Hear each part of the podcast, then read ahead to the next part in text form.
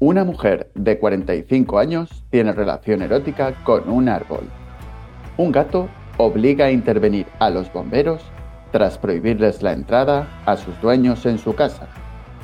El Everest no es la montaña más alta del mundo. Esto dice la ciencia. Todo esto y más a continuación. Nivel de mierda número 28. Se sentía sola a sus 45 años, ha empezado una relación erótica con un árbol y asegura que es lo mejor que ha hecho. Sí, habéis oído bien, una relación erótica con un roble. Pero, eh, pinos de mierda y demás árboles, ¿esta mujer será arboricista o algo así? Es decir, ¿solo querrá estar con robles? Pero vamos a ver eh, cómo ha sucedido esto. Sonja Semionova, de 45 años, se describe a sí misma como una ecosexual. Siempre se sintió sola, pero dice que su nueva relación con el árbol ha llenado un vacío. Bueno, no hace falta aclarar que con tanta rama y ramita pues se podrá llenar cualquier vacío. Pero ¿qué más dice la noticia? Sonja de la isla de Vancouver, Columbia Británica, dijo, la presencia que siento con el árbol es lo que estoy buscando. La sensación de ser pequeñita y sostenida por algo tan sólido. La sensación de no poder caer. Había estado anhelando esa oleada de energía erótica que viene cuando conoces a una nueva pareja. Bueno, hombres del mundo, eh, el Satisfyer tal vez no, no nos sustituya, ¿vale? Pero los árboles están ganando terreno. Y según nuestra amiga Sonja, que se mudó a Vancouver en el invierno de 2020 y salió a caminar diariamente durante la pandemia, sí, sí, habéis oído bien, durante la pandemia, al parecer en Vancouver, pues se podía pasear. Durante estos paseos, Sonja pasaba por delante de un gran roble cerca de su casa y comenzó a tener experiencias eróticas en el verano de 2021.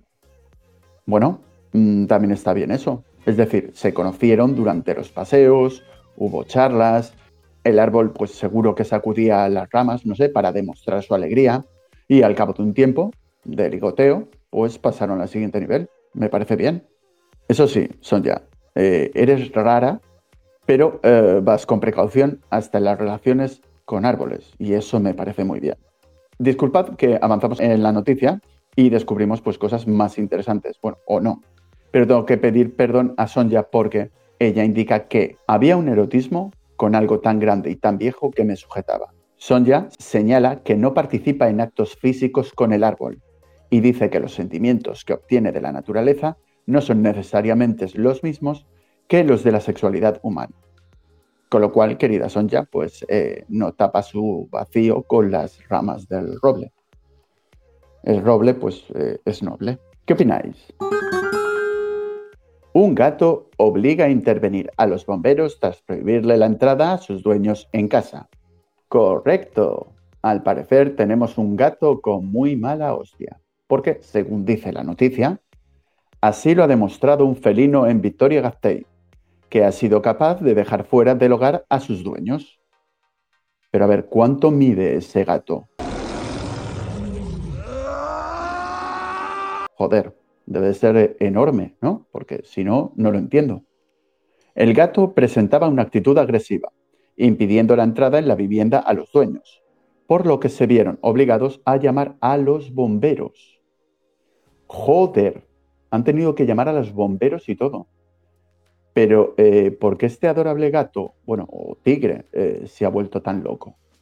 Aparentemente, el felino toma tranquilizantes puesto que lleva una temporada mostrándose agresivo. Al ser un animal muy sensible, los cambios que se dan a su alrededor le afectan negativamente. Ah, vale, vale, vale. Me ha gustado eso de aparentemente. Digo porque a lo mejor en realidad el gato no se está tomando la medicación, por eso está así. Pero eh, aquí viene el motivo probable. Es muy probable que el gato en cuestión mostrara cierta agresividad al intentar defender su territorio. Además, podría haber tenido miedo ante un peligro inminente como la entrada de personas en su hogar. Joder con el gato. Pero no se supone que esa gente también vive ahí. Y no sé que el gato los conoce, que sabe que son amigos. Bueno, querido gato, espero que por lo menos, pues no sé, pagues la factura de los bomberos, si la hay, por lo que sea.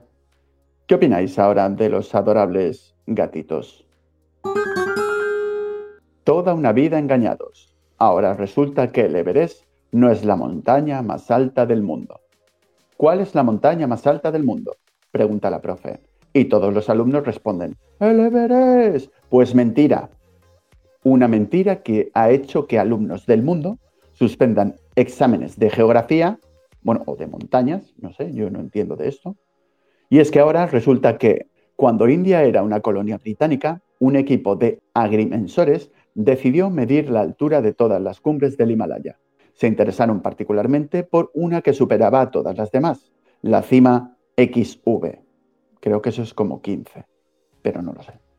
Calcularon su altitud en 9.000 metros por sobre el nivel del mar, lo cual la convirtió en la montaña más alta del mundo. En 1865 le cambiaron el nombre por el Everest en honor a George Everest, un experto galés que se encargó de casi toda la topografía de la India.